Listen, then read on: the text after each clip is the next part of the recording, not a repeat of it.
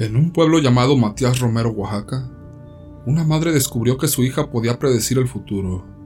Preocupada por estas visiones y su contraste con sus creencias religiosas, buscó ayuda en la iglesia. Sin embargo, un trágico evento confirmó las premoniciones de la niña, lo que llevó a la comunidad a rechazarla. Ante el miedo y la incomprensión, madre e hija se vieron obligadas a huir en busca de un nuevo comienzo. Bienvenidos a nuestro canal. Antes de sumergirnos en nuestra fascinante historia de hoy, quiero invitarte a ser parte de la comunidad. Si te apasionan las historias de brujería y terror, suscríbete al canal, activa las notificaciones y comparte este video con tus amigos. Prepárate para una historia que te cautivará y te hará reflexionar. Empecemos. Mi hija y yo vivíamos en un pequeño pueblo llamado Matías Romero en Oaxaca. La vida en ese rincón del mundo era tranquila y sencilla. Nuestros días comenzaban con el canto de los gallos y el aroma a tortillas recién hechas que se desprendía de las cocinas humildes. Éramos parte de una comunidad donde las costumbres y la fe religiosa regían la rutina diaria de sus habitantes. La mayoría se dedicaba a la agricultura y el ferrocarril, y ahí, las tradiciones ancestrales habían perdurado por generaciones. Desde los 12 años, mi hija comenzó a experimentar algo verdaderamente extraordinario que marcaría nuestras vidas. Manifestaciones y revelaciones en sus sueños se volvieron una constante en su existencia.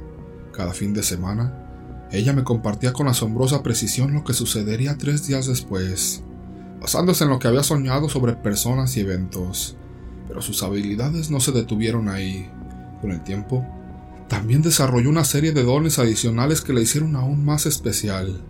Aprendió a mover objetos con la mente, a sanar a las personas con solo tocarlas y se comunicaba con los animales. Hasta llegó a controlar el clima cuando era necesario. Además, tenía la capacidad de ver el pasado y el futuro de las personas con solo mirarlas a los ojos. Yo en mi devoción como ferviente católica, empecé a percibir aquellas revelaciones como algo demoníaco, algo que iba en contra de los dogmas de fe que me habían transmitido desde niña. La creencia de que lo que sucedía con mi hija tenía tintes demoníacos se apoderó de mí. En un intento desesperado por poner fin a estas manifestaciones malignas, decidí llamar a un sacerdote de la parroquia local para que llevara a cabo un exorcismo en mi hija. El sacerdote llegó con sus ropas sagradas, un cáliz y un crucifijo en la mano. El aire se sentía cargado de tensión mientras comenzaba el ritual. Rezaron en latín, rociaron agua bendita y recitaron oraciones de exorcismo, pero Desafortunadamente esto no logró poner fin a su don, y mi hija continuó siendo testigo de sus premoniciones. Un hecho trágico marcó un punto de quiebra en nuestra vida en el pueblo. Mi hija predijo con precisión un accidente que ocurriría en tres días, y lamentablemente, sucedió tal como lo había anunciado. El sacerdote que había intentado exorcizarla perdió la vida en ese trágico suceso. La noticia se extendió como reguero de pólvora por el pueblo, y en lugar de entender lo que realmente ocurría, la comunidad comenzó a tildar a mi hija de bruja y demoníaca. La situación se volvió insostenible y la tensión en el pueblo alcanzó niveles insoportables. Cada vez que mi hija se aventuraba a salir a la calle, podía sentir el peso de las miradas acusatorias de los vecinos cargadas de miedo y desconfianza. El simple acto de caminar por el pueblo se convirtió en un calvario para ella, ya que nadie quería acercarse ni cruzarse en su camino. La hostilidad se sentía cuando la gente, en lugar de ofrecerme una sonrisa amigable, optaba por cambiarse de banqueta para evitar cualquier contacto con ella. Incluso los niños pequeños llegaron a aventarle piedras, palos o lo que tuvieran a la mano. El pueblo, en su ignorancia y falta de comprensión, había decidido condenar a mi hija sin siquiera intentar entender la verdadera naturaleza de sus dones. Los habitantes estaban llegando a un punto crítico donde las tensiones amenazaban con explotar en cualquier momento. Cada día que pasaba sentíamos el peligro más cerca llevándonos a un punto en el que parecía que la convivencia pacífica se había vuelto imposible. Fue entonces cuando la mejor amiga de mi madre, una persona piadosa y comprensiva, nos alertó sobre los oscuros planes que el pueblo tenía para mi niña. Querían deshacerse de ella de alguna manera ya que la veían como un peligro para sus creencias religiosas. Algunos habitantes estaban considerando expulsarla del pueblo, o tomar medidas más drásticas para alejarla y eliminar lo que consideraban una fuente de malestar y miedo. Estas intenciones eran alimentadas por la ignorancia y la superstición, y amenazaban con agravar aún más la situación. Ella nos aconsejó que nos marcháramos lo más pronto posible, Al escuchar eso nos fuimos cuando todo el pueblo estaba dormitando.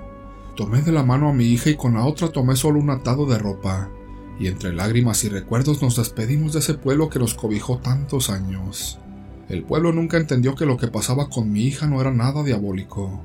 Todo lo contrario, era un don que las personas nunca entenderán. Recorrimos tres días hasta llegar a otro pueblo donde no nos conocían ni sabían nada de mi hija.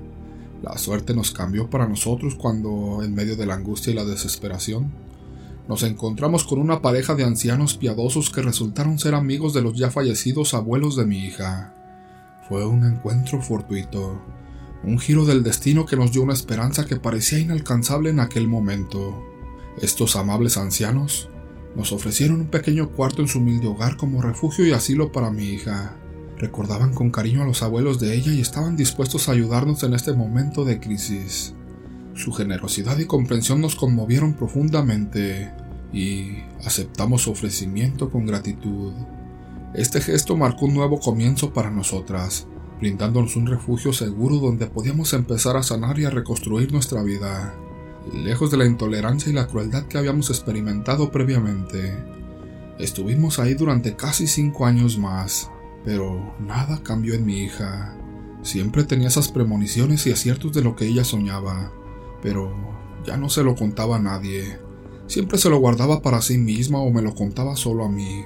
Incluso predijo la muerte de los viejitos que nos dieron asilo. Con el tiempo, la fama de mi hija se extendió más allá de las fronteras de nuestro pequeño pueblo, y personas de diferentes lugares vienen a buscar su servicio. Ella nunca buscó reconocimiento o riqueza por sus dones, sino que los utiliza para hacer el bien y ayudar a quienes la rodean.